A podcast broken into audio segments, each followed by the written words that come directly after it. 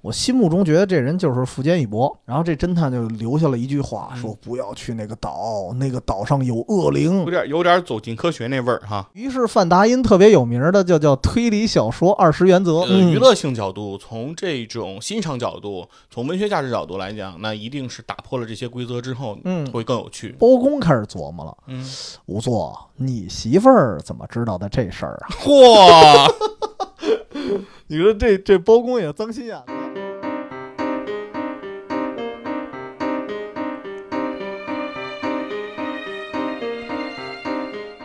大家好，欢迎收听《远方周末计划》，我是主持人 T C。喜云佛嗯，本周啊，本周又是叫什么烧脑之周啊啊，，动脑子，动脑子啊，因为有时候我觉得周末的时候，就是咱们偶尔看看什么推理剧啊，看看什么这个，或者啊，直接去玩场密室，嗯，也都是不错的选择。对玩个剧本杀是吧？嗯对，剧本杀，因为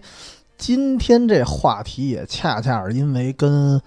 军佛。嗯，包括各大友台一块儿玩了一场这个，这是叫剧本杀吧？我其剧本实杀不太懂。剧本杀，嗯，然后呢，勾起了好多回忆，哦，因为当时咱们玩的那东西跟我这看的这本小说，虽然剧情不一样嗯，但是设计其实很像。很相近是吧？对，嗯，这是一个我在差不多得在十多年前看的一推理小说了，哟，叫《钟表馆幽灵》。钟表馆幽灵，然后当时也是第一次，因为他那翻封面嘛，嗯写着叫新本格推理，哦，新本格推理，我当时就懵了，嗯我说旧本格我都不知道是什么，怎么给我来一新本格？我也不知道是什么意思，嗯反正就看着挺过瘾。然后自此以后呢，就一发不可收拾。哦，然后之后其实也大概就知道了什么叫新本格，什么叫。当然也也也也不叫旧本格啊，啊哦人家叫本格，还有变就革，是有本格、新本格、变革是吧？对，有一嗯大堆风格、啊，啊。然后当时也知道了这个事儿，所以今天我们这个节目啊，可能是分两段， OK，前半段呢，我们先给大家在不剧透的情况下啊，嗯，讲讲《钟表馆的幽灵》这本书。嗯，讲讲它是什么个故事呗？对，嗯然后后半段呢，我们就解释一下这个新本格呀，嗯还有什么本格呀、变革，以及一些其他的推理派别，嗯大概是怎么回事儿，省得大家每次一一听一听人说有点懵。这个《钟表馆幽灵》这个是本小说是吧？对，啊，有然后有拍成影视作品吗？没有，很可惜。哦没有哈。其实我一直觉得它应该拍成影视作品，哦，挺适合的。嗯，而且它长度也不长。为什么周末推荐呢？我当时就是周末看的 哦，能看完是吧？啊，当然周末也确实逃了一个选修课啊。嗯那会儿还上大学呢。嗯，这个小说当时给我的感觉是什么啊？就是看完了特别的昏昏沉沉的，哦哟因为它是密室嘛。啊，密室给人的什么感觉？就是呃，与外世外界隔绝。嗯然后隔绝了之后，你的时间呀，你包括天气呀，你包括整个的一个环境都是封闭的，暴风雪山庄，啊，对，暴风雪山庄，而且它比暴风雪山庄还要严重，就是它完全是一密闭空间。哦，然后我当时也是就逃了一周末的课，躺在床上就没下床啊，嗯，就一直看，看了一个周末，看完了之后，真看完了有一种拨云见日的感觉。哦，虽然那天看完了时候好像已经是晚上了。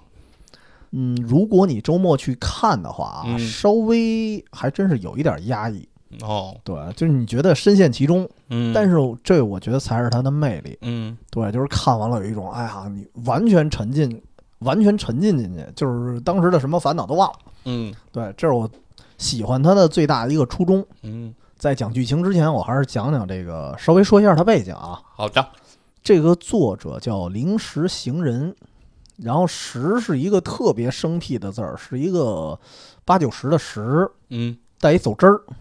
哦，我知道，啊，对 日本好多好像都有这个都有这个字，对嗯，日本有一部分人用这个名字，然后咱国内好像查字典你也能查着。哦但是好像咱们没什么用法。哦，对，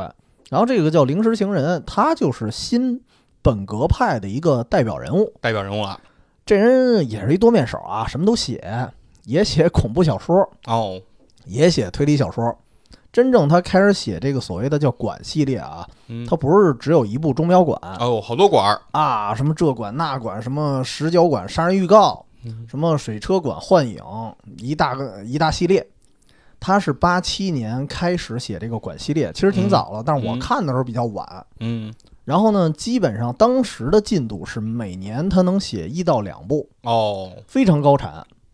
然后呢，他缺陷是什么啊嗯？这人我一直在我心目中，我觉得啊，因为我不知道这人长什么样，嗯，我只是看介绍，我心目中觉得这人就是富坚义博。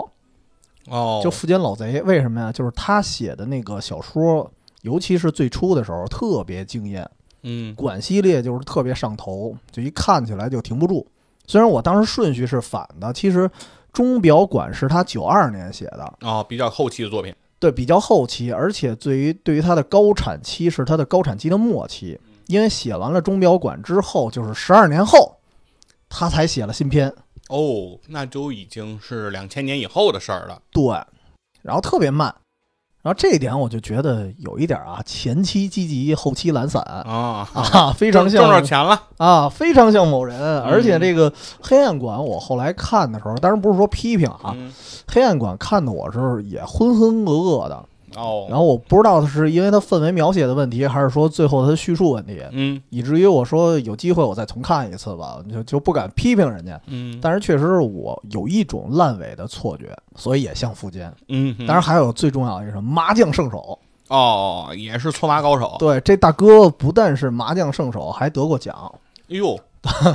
专业的全日本好像有一个什么什么类似于麻雀奖，啊，这哥们儿还得过奖，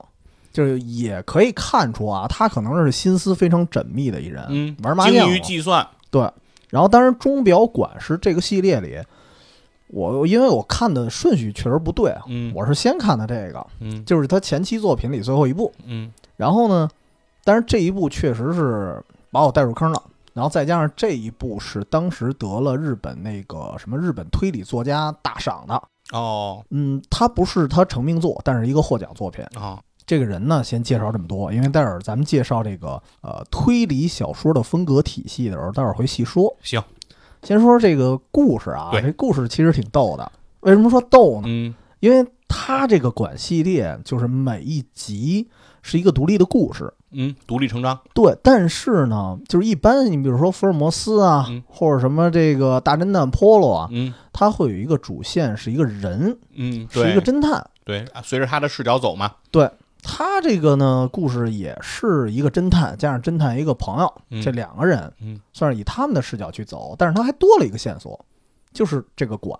哦这个几乎啊所有的馆全都是一个人造的，就是他在故事设定里边哦是同一个设计师，叫中村青司。你可以理解为在故事里是一个受诅咒的人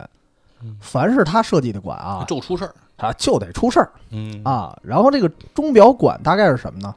其实，在说是日本，呃，大概是在镰仓那个位置有一个深山老林镰仓，嗯啊，有一个大富翁啊，当然也肯定是有点钱的人才能嗯聘请一个设计师，嗯啊，设计师怪才还是聘请人家来给我修建一个大别野。嗯然后这个别墅还比较特别一点是，因为他是一个收藏家嗯，他就喜欢收藏钟表，哦，所以他这个馆才叫钟表馆。钟表馆，嗯日语的原文啊，因为钟表馆是译名啊，嗯日语的原名应该是实际馆，类似这个，哦，这就时间时间计算。计算，嗯对对，然后它这个楼是一什么构造呢？它嗯它自己有一个住的地儿，比如说啊，叫新馆，因为这名儿我有点记不太清楚了，嗯大概这意思。比如说他自己住在新馆是住宅，然后他大量的表呢是收藏在旧馆，嗯，有一点像一个展示厅，但是这个展示厅就是一个密闭环境，嗯也不知道为什么这么想的啊，嗯反正就是做了这么一东西。然后在新馆和旧馆之间呢是有一个连廊，哦，连廊也是一个建筑，然后从新馆啊呃呃，从他那个旧馆，也就是收藏这个表的这个场馆，嗯到其他的房间也有连廊。然后嗯整体来说，就是你光看他收藏表这个形式来说啊，你觉得这就是一个钟表博物馆呗，对，对吧？已经符合钟表馆这个名字了。嗯但是最有意思的是，刚才描述完了这个建筑形式，主要分几块儿，两个连廊。嗯，你去俯视发现，这整个就是一个大的钟表。哦，因为它的旧管是钟表的那个轴，嗯然后其他的几个连廊呢是指针，嗯然后分出去那几个建筑呢，类似于指针头部的装饰物，哦，因为有些有些钟表啊，它嗯不是就是一个指尖儿就完了，嗯，它可能弄一个小花儿啊，嗯弄一什么玩意儿，明白了，所以它整体呢是非常符合钟表馆这个特色的就。是说这个建筑群本身也是一个表的样子，对吧？嗯对然后这其实也特别符合中村青司的性格。嗯，中村青司其实这个人啊，这个这个虚构的人物，嗯他在建筑风格上有三大特点。嗯第一，是他符合这个委托人要求的风格或者趣味。嗯比如说你弄钟表馆，我就给你设计，设计完了之后，你从各个角度，甭管是从这个视觉上，或者说从它的这个意向上，嗯我都能符合你的要求。嗯，对，这是很厉害，所以为什么大家都爱聘用他？嗯，但对是呢，其能实满足甲方爸爸的需求。哎，嗯甲方爸爸也特高兴，嗯，但是甲方爸爸呢也特害怕他，是哟，因为这哥们儿建把自己的所有作品建完了之后，他因为某种意外死了。哦，死了之后，他其实啊、呃开始有一些馆就出现了杀人事件，哦，既与他的历史有关，当然这个就咱就不剧透了，嗯既与他本人的历史有关，也与这个馆里边的一些恩怨有关。而自从那个馆出事之后，他其他修建的馆陆续开始出事儿，哦，就觉得从感性上来说啊，他是一个受诅咒的人，有点灵异哈。对。然后第三点就更讨厌了，嗯为什么这儿容易出事儿啊？嗯然后为什么容易出一些悬案啊？因为他建筑一个馆的时候，特别容易携带私货，哦，就是说 他建完了这一个楼啊，比如说三层楼，嗯你看平面图的话，嗯一二三层很有可能就是不对等的，啊因为他要修暗道啊，那更像了。啊，特别讨厌。嗯然后修暗道还不说吧，有的时候这个暗道就连馆主都不知道，就连甲方爸爸都不知道。哦，他给你偷着往里修，这特讨厌。然后，所以其实他在这个业界啊，可以算久负盛名，嗯有褒有贬。嗯嗯，然后后来他死了之后呢，就是每一个馆开始出事儿。哎，这次轮到了钟表钟馆表了。馆出事儿了。钟表馆出事儿是什么呀？其实跟这个甲方爸爸有关。这个大富豪，他的就可以说他没儿没女，哦，就是他的孩子都因为各种事故就去世了，其实是一个挺悲惨的事儿。然后后来呢，他相当于把这个馆托付给他的一个管家，哎，他好像还有一个小儿子，但是没长大，就挺小的，我忘了是孙子还是孩子了，嗯儿子了。然后呢，就由这个管家去看着这个地方。但是由于啊，他的几个孩子有的是死于非命，所以后来这个钟表馆就开始闹鬼。哦，因为有的人要参观嘛，嗯对吧？有可能参观，也有可能因为一些其他的渠道，也久而久之，这帮人也比较八卦，嗯就把这事儿传出去了。传进去就说这个钟表馆怎么怎么闹鬼，为什么这个标题叫“钟表馆幽灵”啊？对，就老说是这个馆长的闺女，嗯一个白色的魂儿在里头溜达。哦，这时候呢，就吸引来了一帮特殊的人群，嗯这个特殊的人群，其实在国内也有，就是国内一些大学都有各自的什么社团，嗯对吧？我不知道军服参加过什么社团吗？嗯，反正就是那些常规的肯定是有，常规的是什么有戏剧社呀，啊，对吧？对对对对这种的辩论社呀什么之类的。对，但是嗯咱们相对来说都是比较常规嗯啊。我当年参加的动漫社已经算是比较偏门了，啊拢共才四个人，呵，加上我啊。但是呢，日都是干部。啊，都 是对对，都是干部嗯啊。到日本这边啊，嗯他那边社团就更邪性了，嗯它有灵异社团，哦，就这个灵异社团是专门儿，比如说大家，比如说看个简报啊，嗯因为那个时代，因为这个成书九二年嘛，没什么网络，嗯大家收集一份简报，然后开个什么研讨会，嗯讲讲最近哪儿哪儿哪儿闹鬼了，嗯我们分析一下这是怎么回事儿。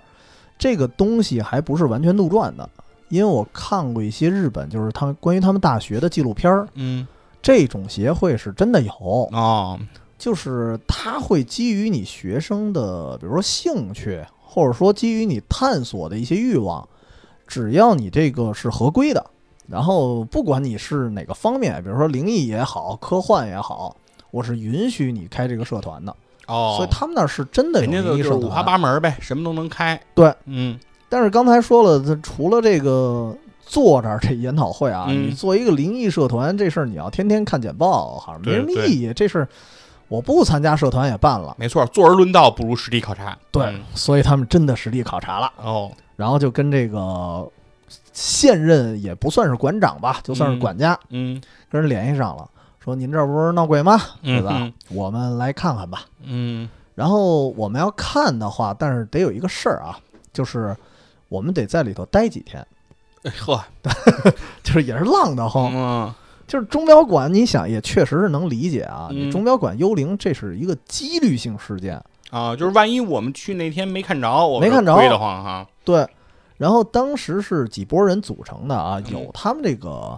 协会，嗯，然后其实呢也有一些比较有名儿的报业，就是哦媒体，媒体也去人了。媒体也去了，去的不多。哦，然后其中包括侦探的朋友，就是他也是贯穿始终的一个角色，嗯他去了，就相当于华生医生吧。啊，华生也去了，侦探没工夫，没来得及去，哦真蛋没去。对，所以就这一帮人攒了一局，嗯然后就去了。去了之后，因为这个大学这个社团在当地好像还是挺有名儿的，哟，知名社团啊，知名社团。然后去了，去了之后就先办几件事儿。首先啊，这个按照管家和管家商量的要求，就是说、嗯我们呢在这儿要密闭几天，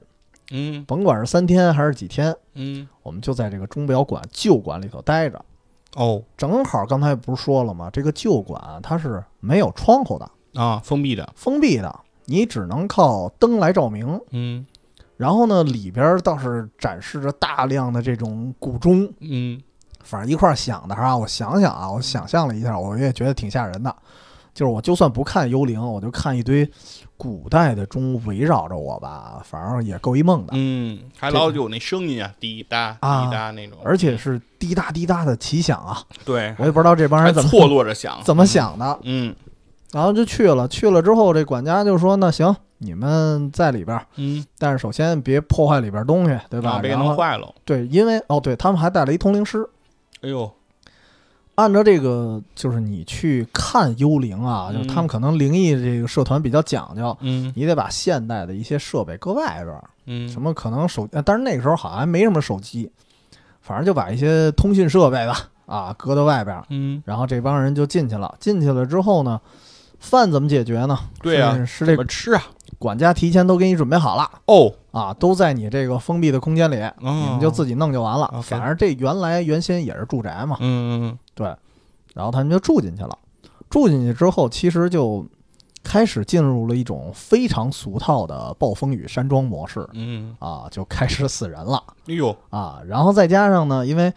跟管家商量好了，嗯您三天后再给我们开门，啊，就是说这三天无论发生什么事情都不要来打扰我们而且我们也联系不到外界，啊。这个比较麻烦，我们联系不出去就。是我们出事儿了，我们也反正也告诉不了你，也告诉不了你，嗯你就三天后给我们开门就完了。所以这帮人就相当于憋在里边了，嗯。憋在里边，但是人人自危嘛。你有一个人被杀呢，肯定是互相嗯，琢磨、互相指责。而且我是我是觉得啊，嗯很多这种就是推理小说，或者说包括恐怖故事，特别讨厌的有一点啊嗯，就是越恐怖，大家越分头行动，啊，越不一块儿待着吧啊，，越不一块儿待着，嗯非得让人一一让人干死。啊，我逐个击破是吧？啊，我也不知道怎么想的。然后我记得其中有一个人，呃，他的他的就是那个媒体口来的那个人是一个摄影师，哦，他好像是死的特别早的一个，嗯，因为他的职责就是拍幽灵，哦，所以记记录这个是吧？对当嗯时大家认为确实是幽灵作祟，是嗯为什么？是因为这个摄影师他一直在拍，可能是因为拍到了什么，哦，拍照东西了，然后当天晚上他的那个摄影机被砸了一个粉碎。哎呦，然后他也被杀了。然后具体是谁呢？也不知道。嗯，后来逐个的，像什么通灵师啊，然后还有有一个人还想逃出去嗯，他踩着椅子，因为还有一个非常小的一天窗，哦，想逃出去，然后发现天窗也打不开，然后没多久这人反正也死了。哎呦，然后最后最后只剩下一个人，其实出去了。嗯，，对，就这点儿，咱不说那么细，就是大概你也能知嗯道，因为这个侦探的朋友贯穿始终的华生医生，他绝对是不会死的。啊，对，死了没这故事呗？对，所嗯以这个人呢，就是他算是一个整个事件的见证者和描述者。啊，那最后幸存的就是他，最后幸存的是他，哦，那些社团的全全挂了。全挂了。然后哦嗯我一琢磨，不对呀、这个华生医生他不可能是凶手啊，对啊，对吧？嗯，然后有可能的凶手那只剩下外界的那些，就是大庄主的后人，包括嗯管家，包括那个小男孩，只可能是他们了。对，知道他们进去的这些人。对嗯，但是那时候侦探已经来了，侦探是因为没法进去，嗯他做客，他在这个新馆待着，所以大家都见面了，嗯天天抬头不见低头见的，说你嗯没有杀人时间呀，嗯所以这事儿就一直搞不明白。嗯然后直到这个侦探和他这个华生医生开始俩人对接整个发生的过程，因为这华生医生啊，就咱、嗯咱给他代称华生了啊，行他有一特点，他爱写日记。哦，也不是他刻意的要写，因为毕竟发生人命案了，嗯他必须得记录一下子。所以通过他记录中的蛛丝马迹，最后找到了真凶哦，啊。然后到这儿呢，我们就不说那么细了，因为我一旦说错了某一个词啊，有可能从手法到凶手，嗯您全都知道了，哦，那这个看着就没什么意义了。行反正总总体来说，只是给一个提示啊，啊，临时行人所有的几乎嗯啊，几乎所有的故事都和错位有关。错位，对，嗯只要掌握了这个原则，其实还是比较容易推理的，嗯，啊但是还是很难，因为它的故事的迷惑性实在是太强了，嗯，它的文字有一些诱导的感觉，是不对是诱，导的感觉。让你去忽略某些事情。嗨，这就跟咱们上次玩的那本儿似的。嗯，对，把我给诱导了。我以为某人的演技超级优 秀，然后发现哦，原来剧本就那么写的。嗯，在你眼里，恶霸波是神一样的存在，对，是吧？真是神一样的存在。嗯然后这个故事啊，我们就讲这么多。嗯如果有兴趣的朋友，我觉得还是挺推荐您一个周末去看看。而且这个好在哪儿呢？就是现在啊，就是它有一个新一版本儿。哦，我看的那会儿说，十年前当时看的那个老版本儿，意志上听说啊是有一些错误，哦，对，有一些小错误可能无伤大雅。啊嗯，但是如果现在看新译的版本儿啊，可能感觉会更好。哦，包括我刚才描述的这个馆的一些构造，嗯，新译的版本是直接有图的。哦呀，这个漂亮了。对，嗯这个省了你好多事儿。对对对，你能很容易带入进去，然后对很容易知道他们说的每一个地点都是在什么位置，吧？嗯，这就相当于你现在就是玩一个密室游戏似对的。对对对对，给你交代这些背景嘛，对吧？嗯，对然后而且而且我其实是因为那时候看比较早啊，嗯我没想到啊，从没想过有一天你会发现密室逃脱这个事儿变成真实的游戏了。啊，就可以线下来玩了，是不是？对，其实我还挺感谢这个模式的，嗯啊就是以前我们就是看小说，嗯，然后后那时候因为这个东西也没拍成个电视电视，也嗯没拍成电影，嗯，所以你只能说全靠脑补。对，没错，对，然后这是不单脑补啊，不单不需要脑补，你还能真实去体验了，我觉得还是挺有意思的事儿。是，但是这时候就问题来了，嗯因为一旦现在玩密室或者玩什么推理本儿，嗯他动不动就给你讲啊，你们是玩本格本儿嗯还是玩变革本儿，嗯，是是是，嗯乍一聊就懵了。对，感觉特别的高深，对嗯特别专业，是对吧？对对对对，这、嗯这个你对他大概有什么样的了解吗？初步的一些了解啊，好像就是说，如果你说本格，嗯好像讲的就是一些比较传统的，嗯，就是说这个凶手的这些视角吧，嗯就是你的视角，这个书啊，或者说你玩的这游戏也好，嗯，它都这个所有的要素都是应该给你呈现出来的对，啊，就是说不会有一些比较完整。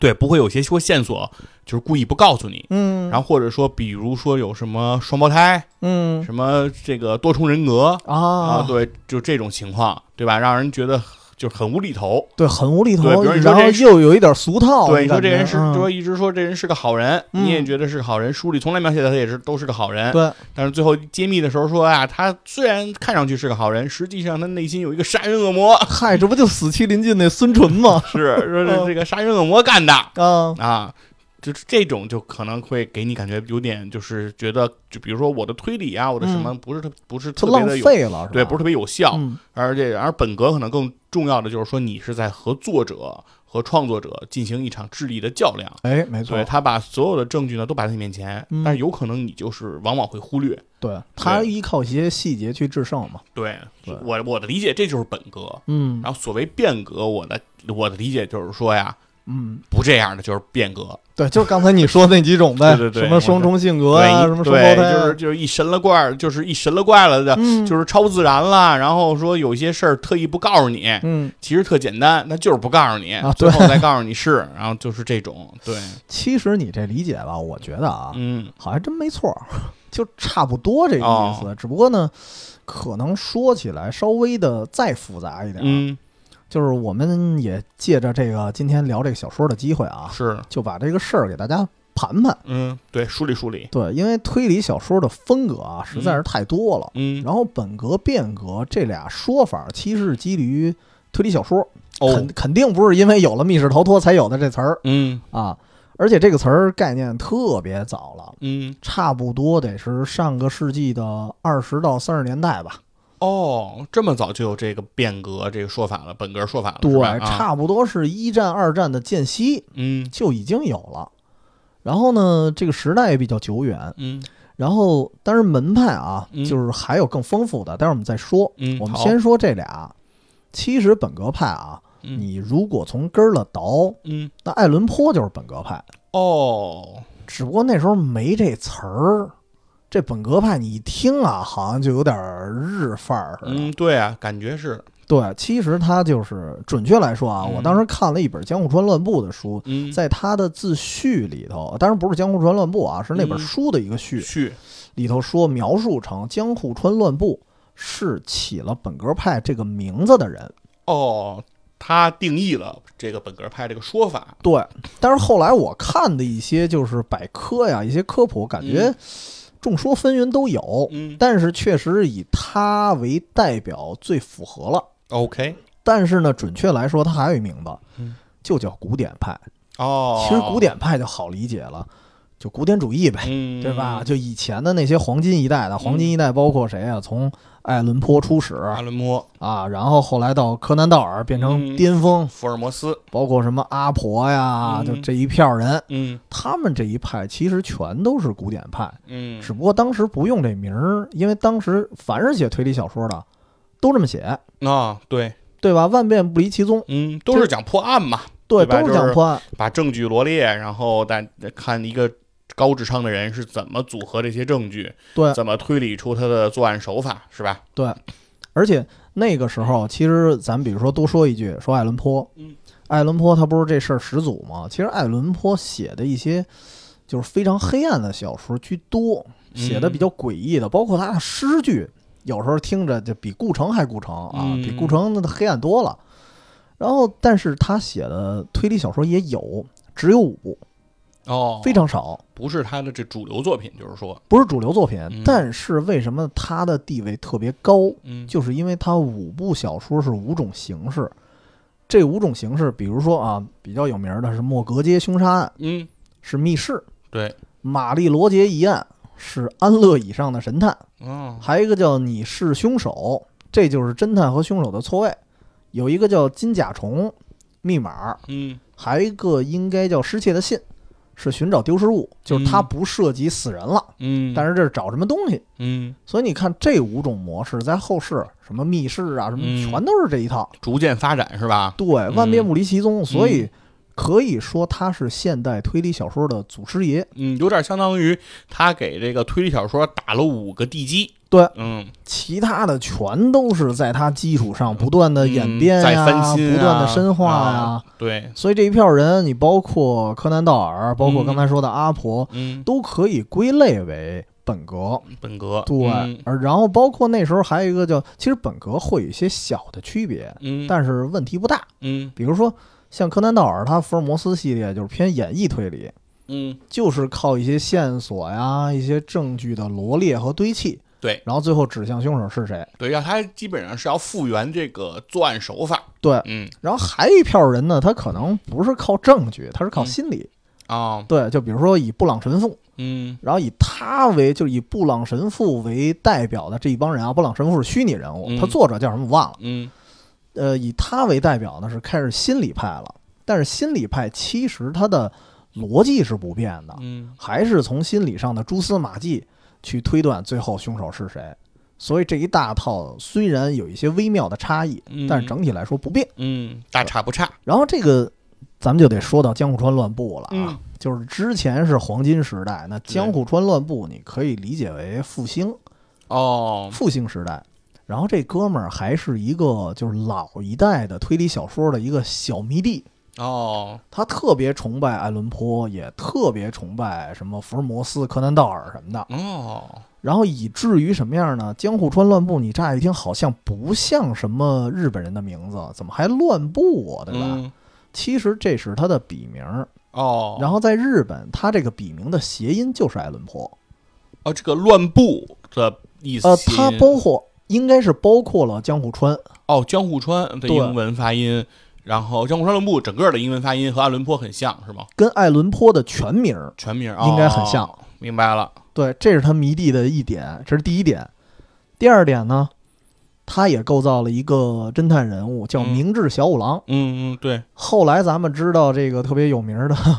特别不靠谱的毛利小五郎，嗯，嗯，啊这对小五郎仨字儿就从这儿来的。嗯，青田刚昌就是这么起的名儿嘛，对对吧？那个柯那个柯南也是江户川柯南，对对吧？？江湖人柯南他本身起名的时候就是他靠着那个书柜嘛，对，书柜后面就是这个江户川乱步江户川乱步的和书，这个柯南道尔的书，所以对他就是管自己叫江户川柯南。所以你看啊，其实是有顺序的啊。嗯江户川乱步是古典那一派的小迷弟，对，青山刚昌呢可能是江户川乱步，再加上之前那一代的小迷弟。是，然后他这个明智小五郎其实是，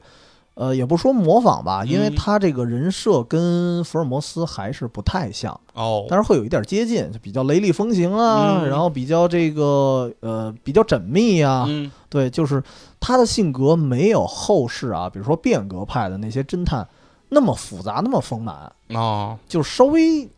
板正一点儿。嗯然后呢，他这个角色既然以福尔摩斯为原型，嗯，他一定会立一个反派。就是立一个反派是谁呢？就是特别怪的一个人。这个金城武还演过真人版，嗯，叫《怪人二十面相》，就是一个说白了就是一个变变脸儿的怪盗，哦，就不知道是谁不知道是谁啊哦，为什么他要立这么一个角色？其实也很有意思啊，因为他对古典派不是特别迷恋嘛。嗯在这个福尔摩斯那个时代啊，出过一个事儿，很奇怪，让当时的很多英国人极其不满意的事儿，就是福尔摩斯火了之后，法国人说，因为福尔摩斯是英国的嘛，嗯法国人说了，那我们也得有一名侦探啊嗯，嗯，于是他们就干出了各种，嗯、有山寨，然后哦，有这种贬低吧，嗯，贬低福尔摩斯的事儿。哦，怎么办的呢？首先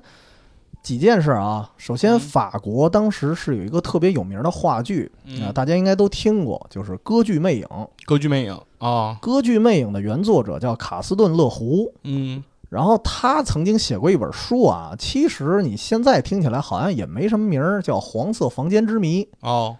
但是在当时也不知道他怎么搞的宣发啊，就是当时他们的网红带货可能很厉害嗯啊，哼不不太懂，嗯，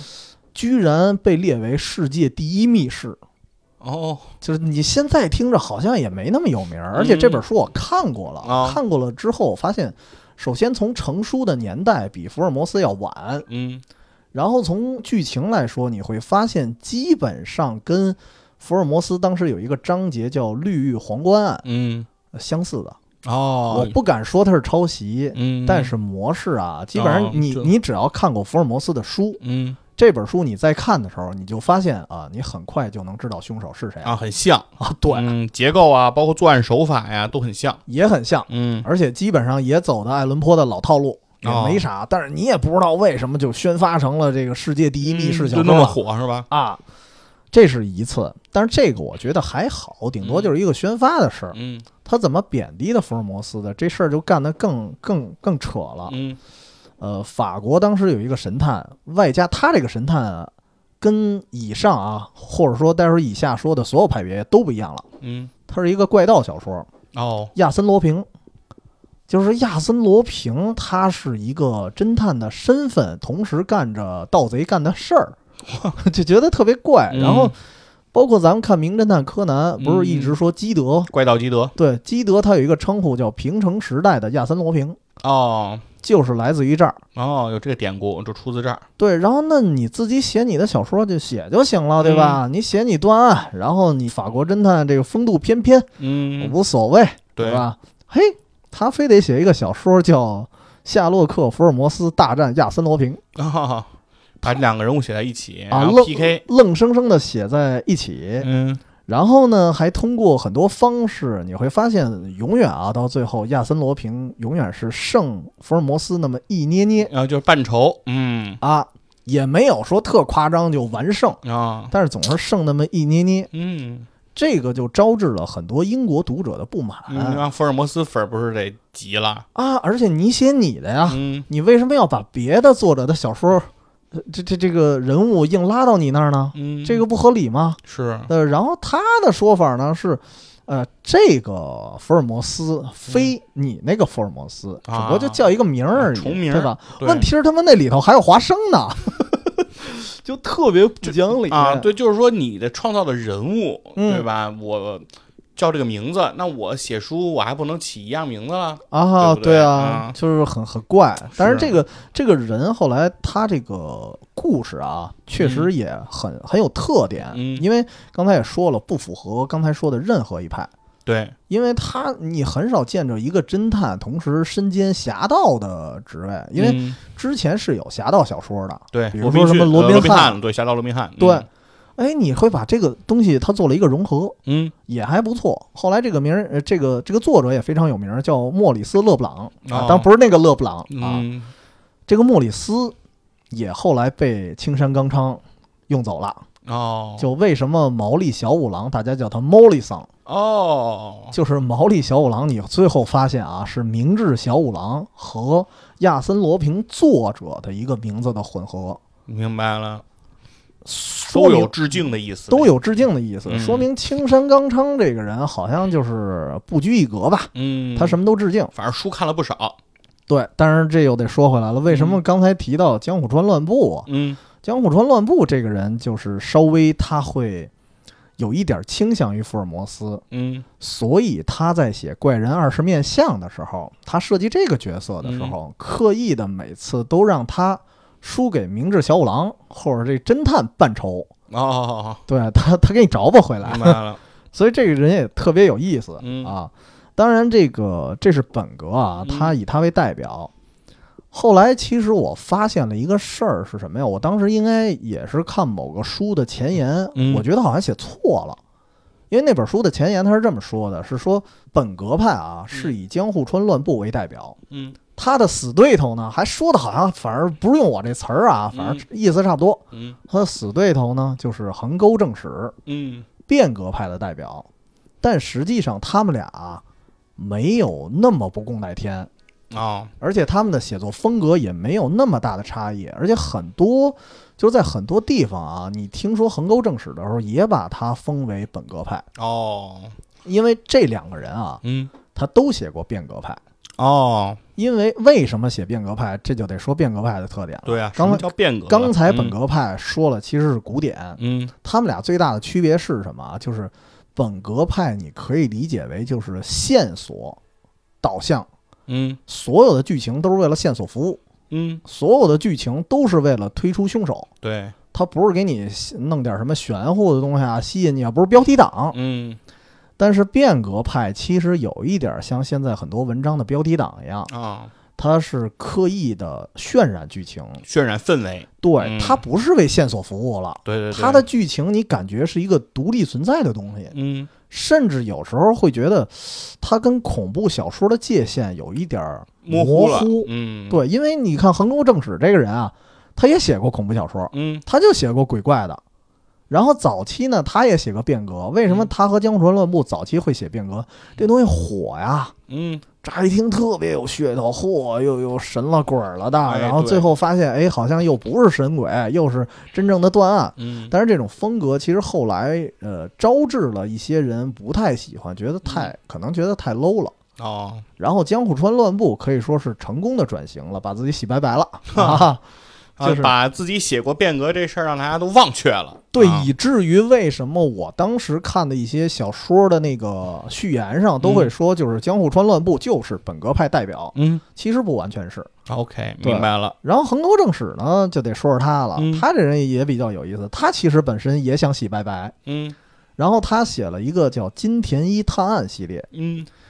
稍微解释一下啊，今天一您探案乍一听金田一，这很很多人又懵好了，像很熟悉的样子嘛。对， 嗯，因为这个在推理界有两个金田一，哟，嗯一个是横沟正史写的《金田一探案》。嗯，然后他的全名叫金田一耕助，今天一更助，对，嗯可能是姓金田一，叫耕助。嗯然后这个人是他小说里的一个名侦探，也啊是一个过去的人物。然后他的风格还跟福尔摩斯有一点相近。哦，然后呢，另外一个人叫金田一一，今天一一，嗯对，他姓金田一，叫一，嗯就特别怪。嗯然后他比较成名的是《金田一少年事件本》儿，嗯，对，有漫画，呃，不是有漫画，他原作就是漫画，哦，就是漫画，对就是漫，就是漫对，画有，漫画，应该也有动画片儿，好像应该是吧啊，对，嗯有动画片儿。然后其实我看的时候是从日剧看起的，哦，我日剧，他漫画我压根儿就没看过，因嗯为因为他日剧太逗了，也挺推荐的啊啊一个叫唐本刚的日本小矮个儿演的。然后他这人比较有意思，就是这个漫画作者，他又是横沟正史的小迷弟，啊、哦，所以他叫他也起名字起的就是人家这个嘛，对吧？对，嗯而且他不光是起名字起了一个，他还嗯攀上亲戚了。呵，他这个，你看金田一一啊，嗯金田一少年啊，就是经常在断案之前就说，我以我爷爷的名字起誓，我哦，一定要抓到凶手。他爷爷是谁呢？就是金田一耕助，呵啊，就生搬硬套啊，啊。所以这两个是他们之间的一区别。但是说回这个金田一耕助啊，嗯就是横沟正史自从写了金田一嗯探案，然后以耕助为主角开始，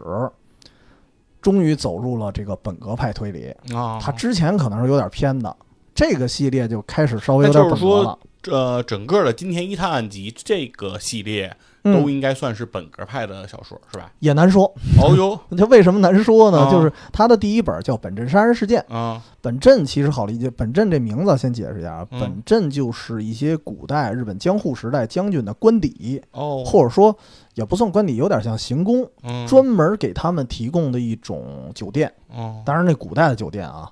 本镇杀人事件是这个系列的第一本儿。然后当时本镇杀人事件，它其实是借用了一些呃道具，嗯应该是有咱们经常看《啊名侦探柯南》也会出现，嗯就是好像是一个密室杀人，嗯但是那个密室杀人又没有按道嗯，怎么解决呢？嗯就是用各种奇奇怪怪的滚轮儿啊、哦什么滑轮儿啊这些东我知西道鱼线呀、什么的啊，对，嗯就经常爱用鱼线，嗯，锁上门以后，然后再通过那个滑轮和鱼线把钥匙再放回对死者的兜里，对啊，吧？还得借助什么冰啊，嗯借助水车这种计时器，嗯，嗯类似的一样。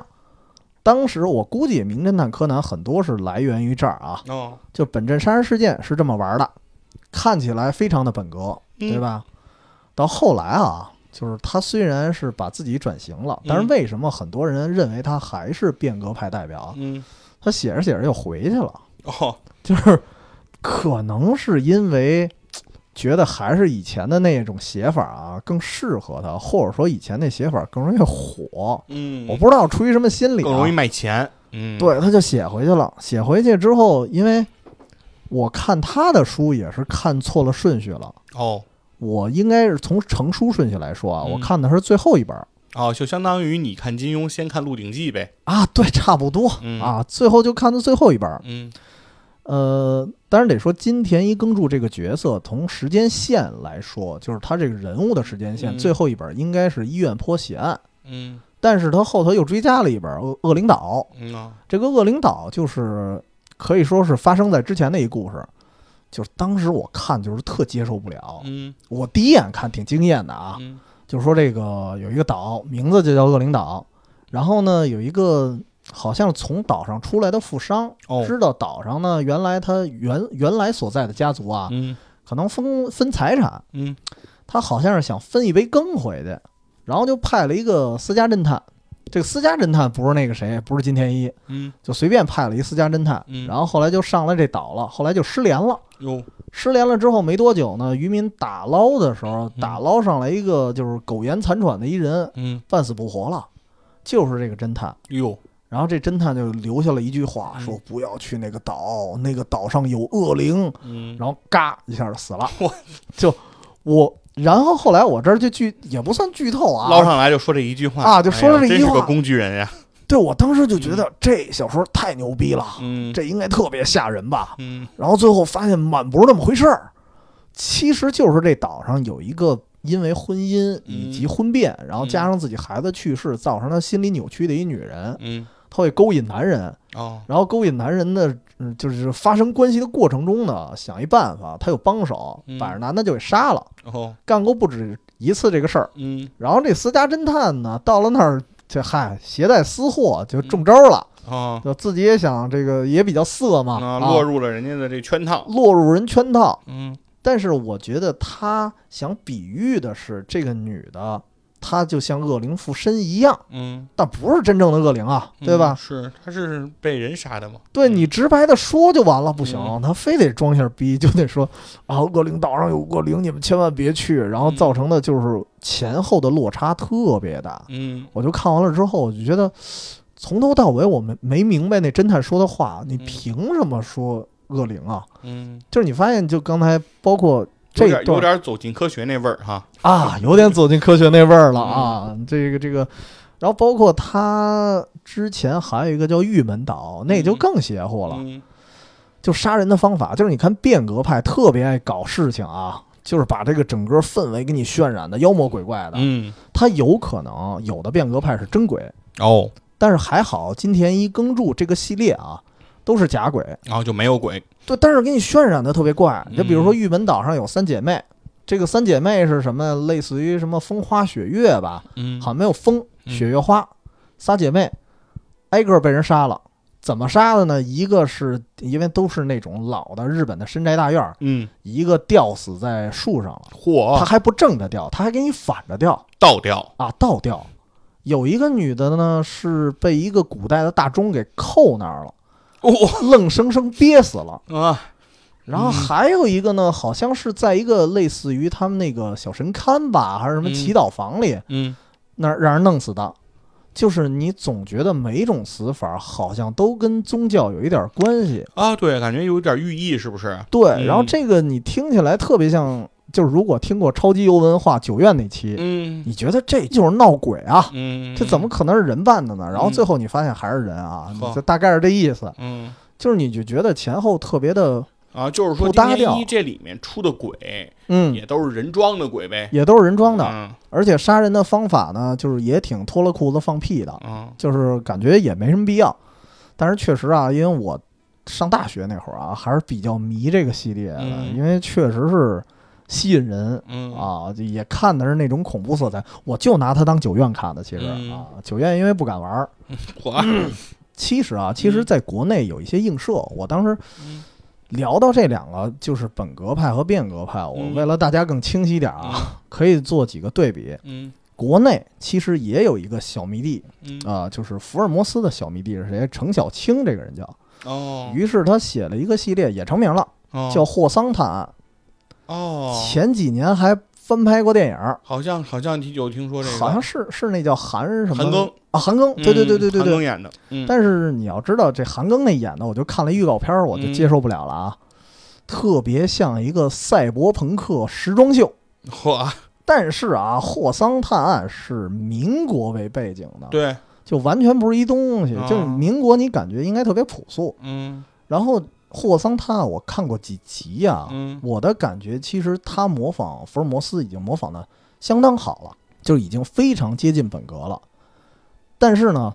就是这这个本格是咱们早期的，后来也不知道为什么啊，嗯后来这个本格可能在国内发展的也不是很好，嗯，我就觉得是本格派比较难，特别难。对，因为相当于说你得设计一个案子，对对吧？然后你还得把这些线索给人家铺陈出来，对然后你还得比这个，就是你还得能把握读者的心理，对对吧？让读者还能操控他们，嗯没有去注意你已经铺下来的这个扣儿，然后在最后你解开的时候，让他们恍然大明恍白，然恍然大悟，对吧？吧？这个就对我觉得难度还是比较大的，而且嗯其实就跟你说的是，它是读者跟作者之间的一场一场对抗。对对对，对，因为有一些啊，比如说嗯艾勒里·奎恩嗯这个人，他写推理小说的时候，甚至就会直接告诉你，就是现在嗯如果你想推出真凶的话，嗯我该给的线索已经给完了，嗯就是你可以不往下看了，你可以直接推 了，好对吧？如果你没本事推，那你就再看我啊，就大概这个意思。所以其实对于这个作者的要求，其实还是挺高的。对对挺高挺高的的，，而且对于嗯读者要求也有一定门槛儿，就是因为你要扛过去那种枯燥，啊对对对，因为本格派吧，因为剧情刚才也说了，你像像玉门岛那个，虽然很扯，嗯但是一看这仨人死法儿，觉得特别吸引人啊，我就跟看恐怖小说似的。对呃，但是本格派不行，本格派你要是这么写的话，就有点儿你不知道故事的重点在哪儿了。对而且我觉得他人可能精力有限，你要是把精力放在了比如说这种恐怖色彩的渲染上，嗯嗯你好像设置这个轨迹的精力就会减少。对对，所以相应的来说，它会有一个平衡。所以这时候出现了另外一个派别，嗯这派别也不能说人叫省事儿吧，嗯但是这个派别真的是非常吸引人，但是推理的元素被大打折扣。嗯就比如说啊，刚才不是正好说到国内了吗？嗯国内你看本格派一般，嗯但是社会派特别牛啊，哦对，比如说紫禁城啊，哈对吧？ 谋杀官员系列，对，紫禁城它就算是一个社会派，因为啊这就得聊到社会派是一什么概念了。其实跟本格和变革有一个巨大的区别在于哪儿啊？它的推理元素可能啊，只能说可能会比变革派还要少。嗯它只是这个案子整个给你讲完了之后，它是你可以理解为它应该叫悬疑小说。对他会埋很多悬念。对埋很多这个坑，对，对，但是呢，它可能又不像是那种本格小说，嗯，把这些，因为本格小说有一个特点，嗯就是它犯案环地环相扣有点，犯案地点非常具体。对比如说我就是这个房子，嗯，我就是在这间屋子，嗯案件就刚刚发生，啊，甚至于案件就是在我刚才的描述中，嗯在这一刻发生的。嗯那现在我们就是在短时间把这件事情解解开，啊，这个个是大部分就是本格的一些玩法。对，但是呢，像紫禁城呢，感觉像是更大的时空。对比如说它会是。它跟社会背景是挂钩对的，设设计很多，因为是有一些冲突，有一些嗯背景，然后要做一个局，嗯，这个局可能会铺的非常大，非常对，非常可能大是从几年前对就开始铺，然后到我整个各个环节嗯躲过所有的摄像头，嗯，然后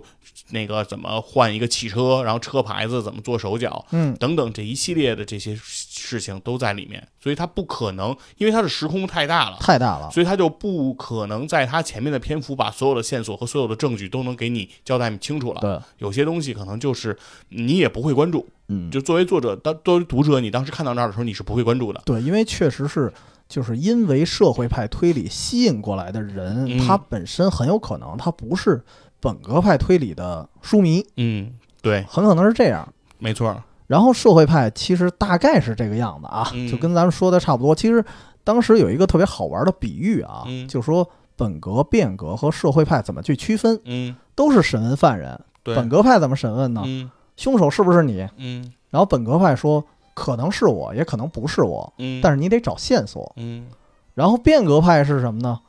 变革派也是问你是不是凶手，嗯嗯凶手可能会说不是我，嗯然后到最后你会发现真的不是 他，因为是某个完全超乎你想象之外的人，甚至有可能是这种怪异的力量啊，嗯这个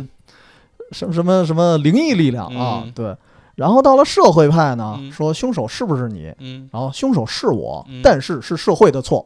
对，就是这个样子。对对对，其实嗯很多对，尤其像紫禁城的很多作品中，嗯，其实一开篇他没有隐藏那个犯罪嫌疑人是谁，哦，对，对他其也实嗯是只给，对，其实很直给了。比如说嗯他的很多题目，比如说什么什么什么物理王子的什么高智哦商什么什么杀人，嗯 什么化学女王，就是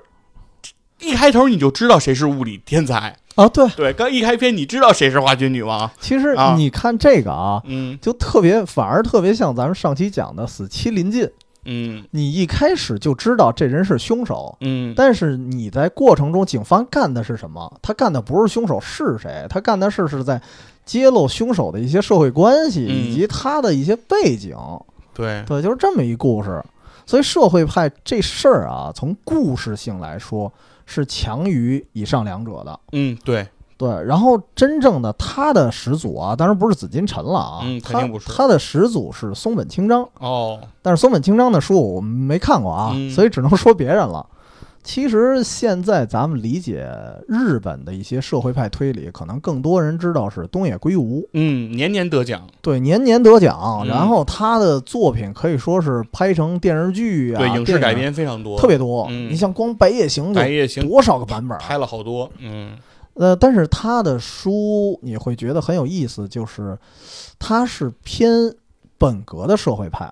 为什么让我这么想啊？嗯就是如果你看《白夜行》，嗯你觉得这是完全的社会派，嗯，但是如果你看他有一本叫《恶意》，嗯还有几本放学后或者说《神探伽利略》嗯这个系列的神探话伽利略，我觉得不太像是，就跟他其他的作品不是很很一样。对，嗯，对，更你接近本格那个神探伽利略。对，刚才那放学后也是神探伽利略年轻的时候这些事儿，哎，不，嗯不是，不是，呃那是另外一个。啊，就神探伽利略应该就算是挺本格的了。但是他揭露的问题也嗯确实是社会派揭露的问题。对对对就比如说嫌疑人 X 的现身，那个对，那个被杀的、被调包的人，对其实跟这个社会的关系、跟社会当时的经济状况是有直接联系的。对，而且就是嫌疑人 X 现身呢，嗯你会觉得他这里面制造不在场证明的这种手法。嗯，和他的整个的这些能力都非常的强，嗯那这些其实也是偏这个呃本格派的，对，还是偏本格。对，但是呢，他的这个人物的情感、嗯人物的动机这块儿又比较强。对在这个本格派小说里，一般很少能这么去不不凸显描述这么多对了，刻对画出一个人物。我只要给你逮着就完事儿了，这事儿就了结了。对我开始接下一个案子，开始挣钱了。对，就而这感而觉在了《嫌疑人 X 现身》里，就是对于食神这个形象的描写嗯，会非常的强。对所以这也是为什么影视作品热衷于去改编，嗯就是因为人物很丰富。人物很丰富，嗯好演。对而且，呃，我觉得社会派还有一个特别大的好处，就是它后续的一些探讨性嗯会特别强。嗯就是一旦他拍完了一个片子，或者说他一旦就是出了一本小说，你看《白夜行嗯》，至今大家还在讨论那个结尾，嗯，就是那个雪叫什么雪穗吧，还是对叫什么对对，他那要不女孩要儿嗯转身离开？是对吧？所以这其实也是社会派很有意思的一个地方。当然，我觉得东野圭吾算写的不错的，因为他对毕竟还是把本格的东西融进来了。对，但是要嗯到恶意的话呢，嗯，我觉得又是另外一种，恶意吧，嗯其实又有一点像变革，就是它对剧情的渲染也很强，但是它对没有那么恐怖啊，它没有那么对它恐怖它。不是在渲染恐怖，而嗯它是在渲染人性的复杂和人性的这种本真的恶，对啊 对，其实还是 嗯更偏社会吧，更非常偏社会。对我觉得跟那个是更偏社会的，对跟他的那些可能会会有一些差别。就是你看完了《恶意》，嗯你不会惊叹于。呃，犯罪分子的这种高超的技法对和这种巧思构想，你只是会惊异于这种人性的之中的这种险恶。嗯，对，而且还得解释一下社会派这个发展啊。嗯首先，现在确实是比较巅峰或者辉煌的，嗯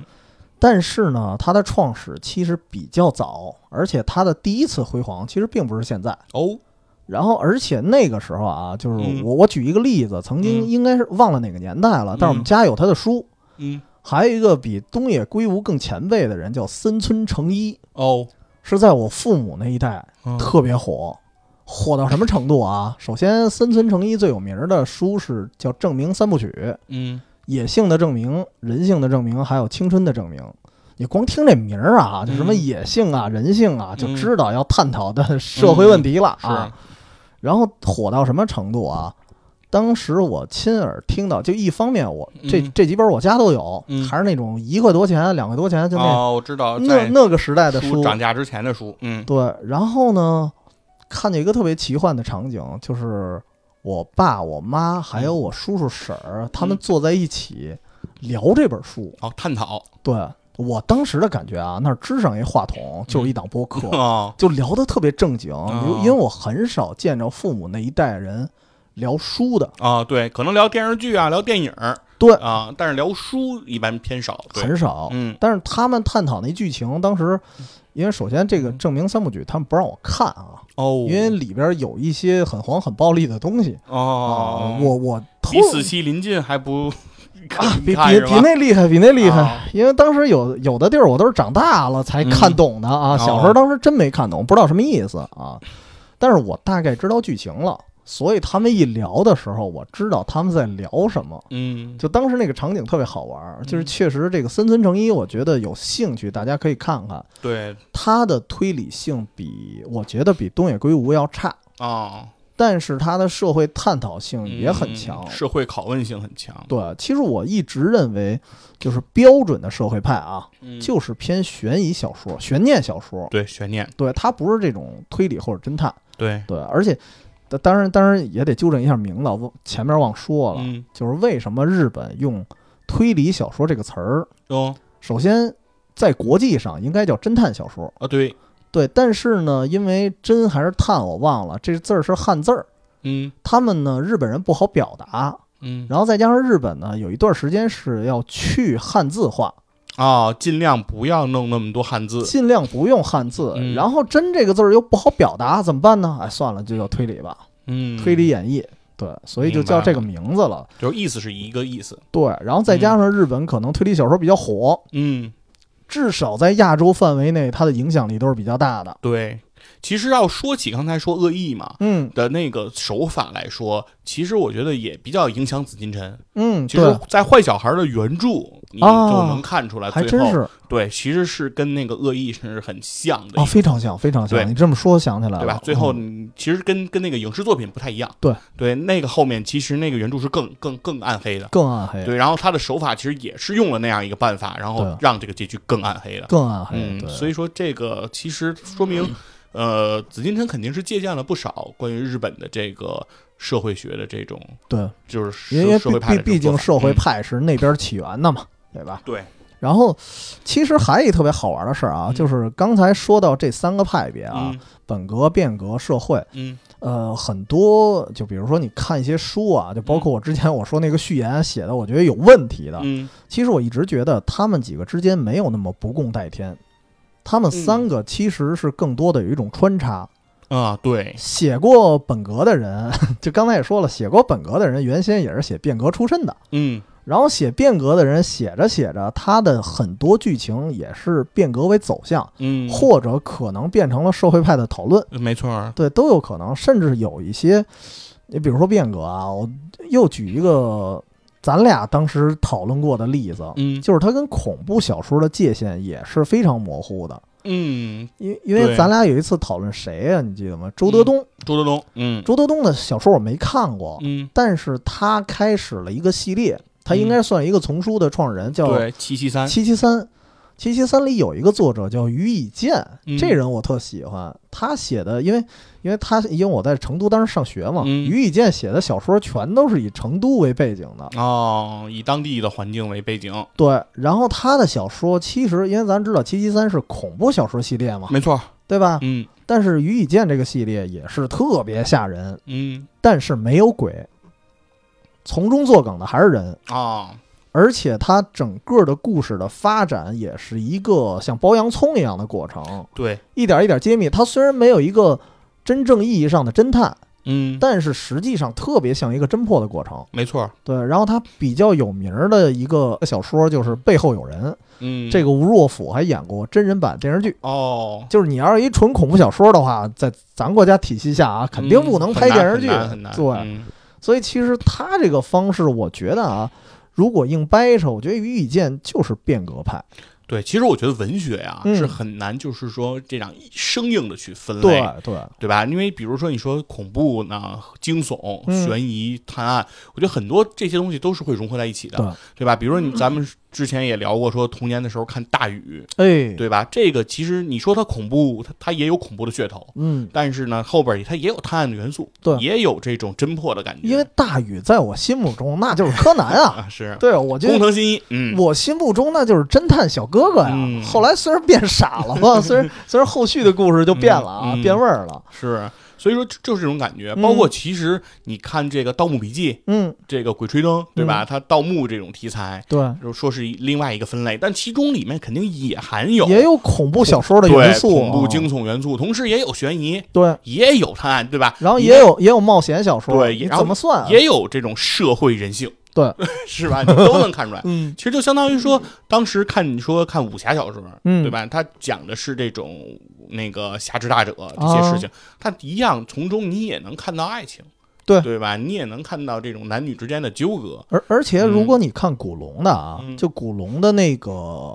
呃七种兵器系列，嗯，其中有几篇那完全就是侦探小说啊，对啊，对啊，对，就特别大的悬念，而且嗯还有那么一点本格呢。如果是如果这帮人不是会功夫的话，你觉得这就是本格派？嗯。对，只不过他会功夫，那可能变革了啊。对，说最明显的来说，嗯雪山飞狐就是非常标准的暴风雪山庄，啊，对吧？一上来第一个场景就是大家聚在了那 个聚在那儿了，那个嗯那个大堂之上，大厅之上，然后外面把那个绳索砍断，然后没有人能出得去，嗯然后开始给大家讲故事，通过这些故事揭开一个一个谜底。哦哦，因为我没看过《雪山飞狐》啊，嗯它里面相当于是也是，比如说死了个人，然后大家不知道真凶是谁啊，还是什么呀？呃，它其实是说一桩陈年旧案，哦，然后，对，其实就是说想揭开的，其实就是胡一刀是怎么死的。嗯，对，当时其实就是呃呃，雪山飞狐的整个背景来说，就是那个那个暴风雪山庄的这个始作俑者，嗯，呃，就是胡斐。哦，对，然后胡斐其实相当于把大家困在了这里。我就要知道我爸对是被谁以杀的。对，以飞鸿这个名义，然后把大家等于相当于是呃骗上了这个山庄，嗯，骗上山庄之后又把大家困在这里，然后最终其实是一段一步的揭开。哦，然那后要这么理解呢，还真是，对，其实就是他最终其其实呃，他是在等于是在解谜的一个过程，对其实也是非常有具有这个结构的。嗯，对，其实所以说文学作品没有那么能说严格的，就是把它分开。对我觉得真之所以给它去区分本格啊，营销目的，没错儿， 嗯这是书商逻辑， 对，对吧？这是为了说我去卖这个作品。那如果我想卖一个作品，我怎么卖它？对吧？那我一定是要套入一个概念，就嗯对是它更像之前什么什么什么人对创作了什么什么东西。然后呢，我还在它上面好像有一个，呃，在这个基础上，对，有些好变像化有了某种变化，有或者些说升级，改革，哎，对，这样的话呢，受众呢去更好的能形象的去理解这是一个什么样的产品，对对吧？能够给我带来什么样的满足，大家可能就是会比较有针对性的去购买。我觉得其实完全是一个营销逻辑。对营销逻辑。对所以这儿啊， 我们又得说一个，呃，我觉得我真是觉得这个派别也是有点营销目的的、嗯啊，那就是刚才咱们说的钟表馆幽灵哦，新本格派了。呃，新本格派这个概念啊，得先嗯说一下，他是一个叫岛田庄司的人提出来的。哦，你可以理解为这个人啊，就是临时行人的引路人。哦，然后他呢，临时行人也也非常崇拜他，嗯一直崇拜到什么程度啊？你看岛田庄司他笔下的虚拟的侦探是谁啊？叫玉手洗劫。嗯，然后呢，临时行人他笔下的侦探叫岛田杰，嚯，就是把岛田和杰嗯我搁拼在在一块块儿。儿了吗？对，嗯因为那会儿啊，其实确实跟这个社会派有一定关系了。嗯就是社会派第一次辉煌，嗯就是在他们那个年代，嗯，八十年代。嗯，然后当时这个本格变革都有点压不住这个社会派的风头了。哦，这时候怎么办呢？嗯岛田庄司说：“那我们来一个新本格派啊！”嗯啊，其实所谓的新本格派，我觉得更像是把本格和变革做了一个融合，嗯，就是故事呢也很吸引你，嗯甚至啊故事很吓人。哦，对，然后呢，但是我的推理的这些线索、这些要素还十分的严谨，哦，我就是在两方面做了一个均衡。嗯，就能让我的书能完善的写出来，同时还吸引你。啊，就是我明白了，就是说我的氛围的渲染也非常的强大，对然后情节的这种推动能力也比较强，对但同时呢，最终给你揭开谜底的时候，并不让你骂出那个操的嘞， 对，差不多， 是不是差这不意多，思就是啊不会让你觉得落差那么大。啊？然后这个事儿的执行者啊，只能说岛田庄司是提出来，嗯执行者是谁啊？临时行人。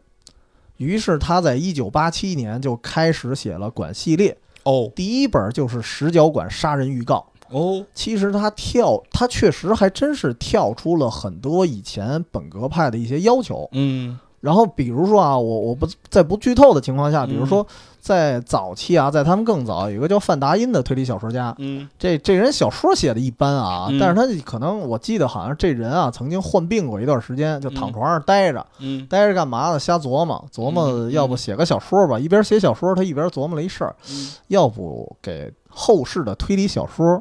写一个守则。哦，于是范达因特别有名的就叫推理小说二十原则哎，。对我有听过这个说法，对，哎对，然后其实这个这个原则原则出现就是为了被打破， 嗯，然后基本上现在很多大家写的小说都已经打破了它规则了。然后就好像就是有些原则，就是说那个嗯凶手，嗯，就不能是那个你书里没提的一个人，对对吧？就是类诸如你不这能是第七嫌疑人，种啊，对你必须得是这帮人里头的。对对对，石角馆杀人预告，嗯我只能说一点，就是它确实是脱离了我们一般认为的范畴了，哦就是它不在这儿，但是它也出现了，哦就是一个很诡异的玩法。嗯对，但是你看完了之后发现，哦，还因为为什么他他写就是《临时行人》开始写新本格派之后一炮而红，嗯，就是他又让你在意料之外，同时你又还在觉情得理之中，对、嗯我能理解，嗯我觉得 OK，你这么说也能说得过去，对，能说得过去嗯啊、但是呢，但是也说《临时行人》为什么我认为他是富坚老贼呢？嗯就是他后半段啊，就开始，尤其是写到那个哪儿的时候，黑暗馆不死传说的时候，嗯我就懵了，我觉得嗯你好像回到了变革派，哦，对，会有一种感觉啊。但是，但是确实这是一种，我觉得就是新本格啊，嗯除了从书商逻辑上来说，它本身也是打破了之前敌对关系的一种方式，嗯就是让这两种模式我们尽可能的去融合，对，尽可能的去吸引大家，呃，从而打败社会派。 是，嗯反正我是觉得很多本格派的作者的初衷嗯，应该是想完成一个本格派的作品，对。但是呢，在最终自己编的这个架构之中呢，有点收不回来了，嗯有点圆不回来。 对对所以就不得已最终啊以变革来收尾了。对，我就嗯我就名字叫变革吧。哎，但是这时候有一个人就就告嗯诉你，其实你这个有可能叫新本格。 啊，是对，然后比如说啊，就是比如说《名侦探柯南》，嗯我只能说这是我一个人看法啊。嗯我一直认为它属于有一点偏新本格的，嗯就是故事也很吸引人。嗯然后同时呢，这个逻辑上也没有什么太大的问嗯题。其实你要说真去掰扯啊，《名侦探柯南》有 bug 吗？也有，嗯，甚至也有不少。嗯但是总体来说，它是偏本格，然后对但是是那种非常吸引你的变革，嗯，然后在部分剧情啊，少部分剧情也有一些社会派的思考，对，也有也有，对，所以它是一个集大成者吧。为什么《名侦探柯南》能火这么久啊？嗯对，而且它的这种就算是它的常规动画吧，对相对来讲篇幅又比较短小精悍。嗯，啊，在那样短的一个篇幅，然后来完成这样一个故事，本身它也是比较比较难度比较大对。但是，但是我嗯最吸引我的还是这个《新兰之恋》，的啊。我就想知道他们俩最后在没在一块儿啊，所以我才能这一千多集一直看下来啊。这个 你是占灰原哀的还是占小兰的还是占小兰吧，啊？还是原配吧？哈、好，然后，但是他这个恋爱观啊，其实也要不是我占不美的了。太狠了。这个步美不是应该和光彦吗嗯？但是他这种恋爱关系也特别有意思。嗯其实他也打破了范达因的原则，嗯因，为范达因要求的是推理小说里不能有爱情。然后就不能有谈恋爱。对吧嗯我们只谈案件，不谈恋爱。嗯，就是非常的硬核的那嗯种感觉， 非常硬核嗯。对，但是，哎，其实这个规则打破了之后，我我不知道他当时怎么想啊。嗯其实很多时候打破了它规则之后，你会发现这个推理小说反而更有趣儿。对你从呃嗯娱乐性角度，从这种欣赏角度，从文学价值角度来讲，那一定是打破了这些规则之后，嗯会更有趣。但只不过是说，如果这些元素加上以后，它可能也从它的角度来讲，也是说这个东西还叫不叫对侦探小说，还叫不叫推理小说，还叫不叫本格推理小说？嗯确实来说，可能如果你去给它下一个定义的话，如果很明确的话，那它确实是有一些条条框框，很麻烦。对，就是说那换句话说，在他的世界里，在他的这个认知里，可能是希望说。局限于这些条条框框之下，你如果还依然可以创作出一个精彩的小说，嗯，那才是你这个作者能力的体现。对，也就是说，一部烧脑的电影，嗯，你不是在靠特效，你不是在靠，对，我不不靠什么其他的，比如说演技啊什么对乱七八糟的啊，对你我就是纯靠剧本儿。对你的剧本强度、你的这个讲故事能力、嗯你的这种及那个才思敏捷、你的脑洞，嗯，你就能把别人带进去一个你的世界里，对对吧？进入到一个现实永水场。那如果你真的具备这个能力，那你一定是一个非常非常强的人。对，对，其实这是一个超难的事儿，是但是有人在做一些风格的推理小说的时候，是在往这方面去靠拢。嗯，呃然后这就涉及的一个新的派别了、嗯啊，就是也不能叫新的派别吧，是另一个派别，嗯就是法庭派。嗯因为法庭派的特点，它就是没那么多的故事脉络，嗯，这事儿已经发生完了。对，你现在要做的事儿呢，就是打官司，嗯对吧？打官司你就各种举证，对，当对然对当然也涉及大量的调查工作啊。嗯但是最后呢，其实就是主要发生地就是法庭，嗯以谁为代表呢？这个其实，在古代啊，可以理解为就是中国古代就有了嗯，包龙图、对，龙图公案，然后后来刚才说的横沟正史，横沟正史这人也是多面手，什么都写。嗯刚才也说了，写恐怖啊，对说呃也写过变革，对啊然后也改过本格，对，他也写过法庭派，哦，然后他也写过这种，就是通过一个日本江户时代，嗯然后一个就是办案的人的视角嗯去看的推理小说。哦，对，然后他其实跟后来，因为法庭派主要还是美国那边比较多啊，嗯欧美那边比较多，嗯，但日本和中国就是中国算是有一点点起源，嗯但日本呢也算有。嗯，然后除了这以外，其实比较有名的，就刚才咱们说过，逆转裁判。哦，对，逆转裁判其实有一点偏法庭派，法庭派嘛，它对就是法庭啊，就是辩论，对就是辩论。从对，比如说，因为它里头你发现没有，大量的线索不是你在调查中得到的，嗯而是你在辩论中找嗯对方说话的漏洞，嗯从这时候找到的。嗯其实这是一个法庭派其中一个特点，对，对就是我实实际上已经拿到所有的卷宗了，嗯嗯，我明就白要明怎白么逮你，明对白吧？怎么审你，这么一个过程。对，其实如果要是说这种法庭派的话，有时候我我会觉得，就像 CSI 嗯和这个非自然死亡嗯。这类型的东西，也跟法庭派有点像。有一点关联，因为是吧他们是等于是为这个法庭，对吧？去做这个佐证，对，嗯然后的询证的这些人，然后等于是通过比如高科技啊，现在的这揭示这些现在这些手段，嗯，然后来等于是丰富这个法庭派的这种做法。对对，因为以前的法庭派呢，可能更多的是靠律师的能力，靠法官的能力。嗯，这现在呢，可能就是说，不仅仅是依靠我的推理，他我的把这个我的对职业范围扩大了，对对对吧？他相关的职业人等全都进来了，对啊他丰富了这个法庭派后面的这些支持的这团些队团队，对，嗯然后这个团队他们是不再是靠。比如说，对于心理的掌把握，嗯对于你这个犯罪动机的这种这这种这种质问，嗯而是通过说对你实实在在的证据，对留在现场的物证，嗯对吧？这些不会说话的这证不据，这不就说出少来的年话包青天嘛？对对对， 嗯，对对对，暴雨梨花针嘛，对，前几年有一个石原里美演的日剧叫非自然嗯死《亡非。自然死亡》，嗯对，也是这个风格，对对，但是。国内为什么啊？其实呃当时有一个小争论，就是嗯国内有一些人会认为，就是公案小说，嗯它其实就算是最早的推理小说，但是嗯这个其实大家还是更多人予以否定的。嗯因为它里面确实夹杂太多神了、怪儿了啊，嗯然后对里面有一些就是它带一种传奇小说的色彩，嗯，对对对，对。但是里面的有一些细节，我印象特深的时候，为什么我会拿法庭派跟它去对比？嗯里面有一些细节，它真的是逮那些庭审的漏洞，啊你，会觉得特别好玩儿。这就看这个主角是谁了。比 如说啊，龙图公案有一个案子，我嗯举一例子，特别好玩儿，嗯是当时是发生了一起命案，嗯然后呢，这个真凶首先不知道是谁，嗯然后这个尸首啊，因为古代的这个法医啊是叫仵作还是叫什么我忘了，嗯，仵作，然后法医呢怎么看这尸体也找不出身上的伤痕，嗯就是死了，然后也觉得应该是谋杀，但就不知道怎么杀的。嗯然后这时候，这个他又不像现在啊，嗯就是现在的真正的推理小说会各种奇思妙想，嗯会琢磨怎么去逮他。嗯呃，这个公案小说特点其实有时候是被动性的，嗯就是这个仵作，这个包公跟他说了啊，嗯你要再不找出来，我就打，嗯，就直接就上板啊。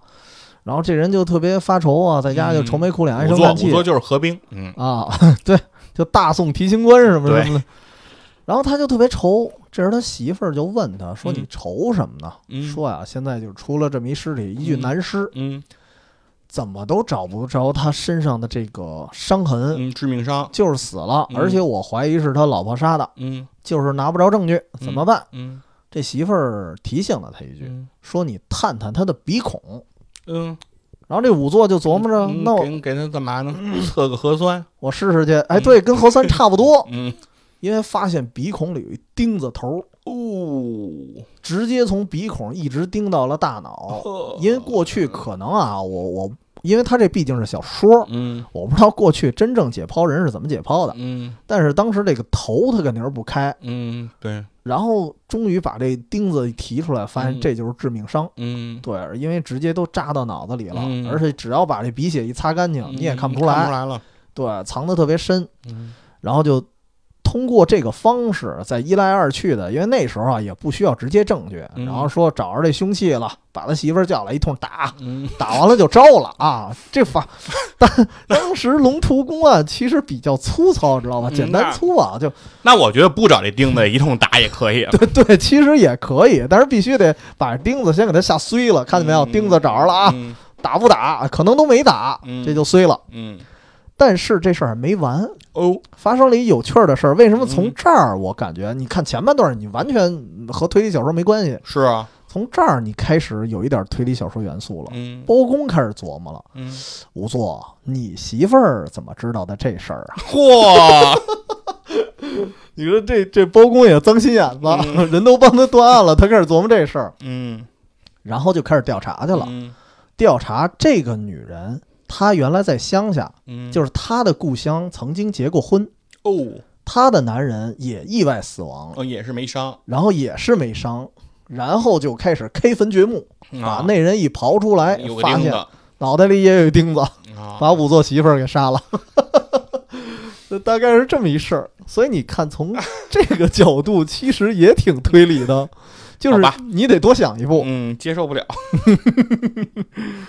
呃，反正这个法庭派其实也挺有意思的，嗯我但是我个人确实接触的少，是是是，近几年啊，可能只能说近几年我接触比较多的是一个嗯比以上几位更无脑的了， 嗯也不能说无脑，他开始偏社会派，嗯但是因为呃，刚才咱们说的其实都是在咱们亚洲区域比较流行的，当然嗯本格派是这个原始在就是原始在欧美啊，嗯根儿在欧美，但是还有在美国啊，曾经出现过一个，到现在也有啊，嗯，出现过一个非常怪异的派别，嗯叫冷硬派。 你你听这名儿就挺不着调的。嗯它是什么呢？其实你可以非常简单的理解，就是呃非常冷酷的硬汉，哦，冷硬派，以嗯他们为代表的一帮侦探，嗯，伊斯特伍德那个形象，对，差不多。嗯说白了，这帮侦探啊，嗯没什么特别高超的大脑，嗯没有什么特别厉害的办案能力。嗯但是呢，其实这个故事最后随着剧情推进啊，嗯，有的时候自动就解开了，哦，有的是这样，然后有的时候他确实要跑跑腿儿啊，嗯然后又推进剧情的发展啊嗯，然后在这过程中呢，就把案子捎带手就给破了。但是我我为什么这么喜欢这个派别，是因为最近喜欢上一作家叫劳伦斯·布洛克，哦，呃。这人就刚才说了，我发现所有写推理小说的人都是多面手。嗯那这个人基本上就到多面手的极致了，嗯就是他既写冷硬派的推理小说，嗯，也写侠盗派的推理小说，哦雅贼系列，然后同时呢，他还是梁朝伟和王家卫特别喜欢的一个编剧，哦，并且邀请他来编剧了《蓝莓之夜嚯啊，》。这他妈明明是一爱情是嘛，啊，对吧？文艺就片儿啊，嗯，同时他还写黄色小说， 嚯哟，什么都来。嗯，然后这个大哥比较有意思的是，他本人是一个酒鬼，哦长期酗酒，然后参加过戒酒会，哦，然后所以他的作品里跟他本人最贴合的，嗯刚才说了很多类型啊，嗯，但是最贴合的恰恰是那个冷硬派的侦探，就是马修斯卡德系列。哦，前几年好像也拍过电影，好像叫《行过死荫之地》，然后嗯尼、尼尔叫什么尼连姆尼森演的，哦，他这个侦探就比较有意思了，你会感觉他的侦探是一个社会的旁观者，嗯他会不断的去观察这个社会，因为他生活的地儿呢是纽约，嗯特别乱，嗯，对吧？然后动不动就死人，然后动不动老有案子，嗯然后他每个案子你感觉最后破完了啊，都特惨，然后有几个案子甚至都不是他破的，自动就解开了嗯，啊，然后反正都特别惨。他最有名的一个书应该叫嗯《八百万种死法》，可能很多人听过这名字。嗯，他最经典的一句话就是在这个城市里，他指的是纽约啊，纽约在这个城市里，你没有什么值得骄傲的。嗯你为之唯唯一值得骄傲的一件事儿，就是你可能有八百万种死法。 因为这嗯这一集也写的特别逗，这一集是有一个人被杀了之后，嗯是有一个嫌疑人的，嗯他一直在找这个嫌疑人，找了半天，你会发现其实这源于啊，可嗯能是一帮、一场黑帮火拼。好吧， 嗯就是完全不着调。然后最后，所以为什么他那人特别悲观啊？嗯他就是觉得我推理了这么半天，我侦破了这么久，发现哦其实是黑帮仇 杀。对，所以他的感觉，而且黑帮仇杀是哪儿的黑帮啊？墨西哥的那帮嗯贩毒的，嗯然后贩毒的在哪儿最活跃？就美美国布鲁克林。就是你折腾半天，你会发现哦，那所有的事儿其实其实你会看到最后，觉得这不是社会派吗？嗯，因为对他所有的问题都在于对，然后还是社会问题，对、嗯社会问题，但是他唯独不一样的点就在于主角儿，因为冷硬派这个名儿就和主角儿有关，哦，而这个主角儿呢，他就是一硬汉，是，然后这个哥们儿就是因为也是一个长期酗酒，嗯然后不断的戒酒，然后不断的失败，然后明白了也是因为喝酒的问题啊，嗯因为某些问题啊被警察局给开了。嗯他是一退休警察。然后冷硬派的主角要么就是什么退伍军人，要么就是什么退休警察，然后身手也了得的这么一人啊，比较能打。然后他这个角色有时候是靠断案，甚至有时候会出现非常非常的呃 奇怪的手段。就是以上刚才咱们所有说的推理小说啊，最后至少是一个侦探把这案子给破了，把这人抓起来，对吧？然而他的做法完全不一样。嗯就是曾经有一个案子是，他知道这个人是凶手，嗯然后也知道一个问题，但是他没有完全的证据，嗯而且他就算有证据啊，他也无法给这个人完全定罪定死刑，因为嗯美国有些地方是没有死刑的，嗯再加上这人，我印象里啊，好像还有一些精神病的什么证书什么的。嗯，但是这这个对方他不是完全的精神病，他嗯甚至已经威胁到主角了。嗯他就说我要把你身边的人一个一个弄死。嗯然后这时候主角嗯这这个主角就靠他的刑侦能力，嗯首先他溜门撬锁嗯进了凶手他们家，嗯，等着他，然后等着他 回来之后把凶手给杀了，嚯，伪造了一个现场，伪造成这个人自杀的现场，啊然后走了。成立清道夫，对，然后走的时候，这书就结束了，就是没有任何后续，你就知道他把这个嗯凶，手给干死了，嗯然后就完了。然后而且因为它是一个系列小说，后边他还得演呢。嗯所以在这个事儿 f- 干完了之后，有一种就万花丛中过，片叶不沾身的感觉，就结束了。所以这种方式，嗯你以前的任何推理小说好像都没见过。是，嗯，对，这就是等于是超过了以前说判案之后目标是让他那个受到法律制裁，对，这样受到的一个法目律标制裁，对，而它其实有一点儿像，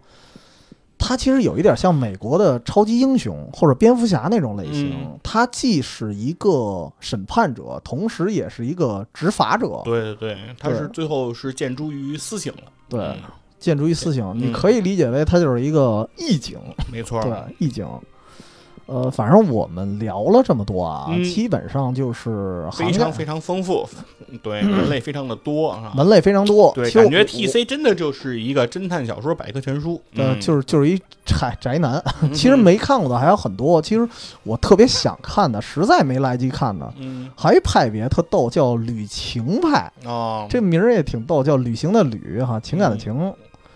在旅行途中，啊，顺便旅行途中破点对案子，啊，然后代表人物有一个侦探，虚拟侦探叫浅见光彦，哦，就是名侦探柯南光彦的那个原型，光彦的的原型哦嗯，但是作者是谁呢？想不起来了哦啊，，所以这个等有机会的时候我看完了再聊吧。嗯，嗯，所以今天呢，我们先聊这么多，好，算是一个对我们烧脑系列的抛砖引玉吧。对，有点意思，嗯，有有机会的情况下，我们可能更多的说一些什么悬疑片儿啊，嗯什么，因为这这好像特别适合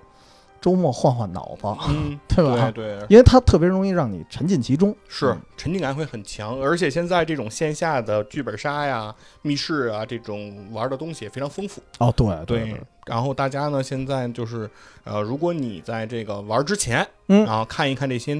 片子，嗯，看一看这些作品，可能对你玩它呢也有一定的帮助。哦，然对后，你玩之后呢，你能意犹未尽，你再看一看这些作品，看一看这些片子，啊，还真可是能还能再嗯满足满足你这种推理啊、烧脑的欲望，对吧？嗯嗯那我们先今天先聊到这儿嗯。然后，如果呢您也有特别推荐这种推理作品，或者说啊有什么这个剧本杀啊什么嗯的，哎，也可以推荐给我们。然后大家万万一我们有机会，其实也可以尝试一下，给是您给您做个实地的测试啊。嗯当然报互销通有无嘛。对，嗯所以得加群报销给我们好嘞， 啊。那我们的加群方式啊，不应该说公众号嗯是远方全拼加 FM，、嗯这里有我们的一些图文补充，同时会有我们的加群方式，期待着您和我们一块儿沟通。好嘞， 下期节目，拜拜。拜拜。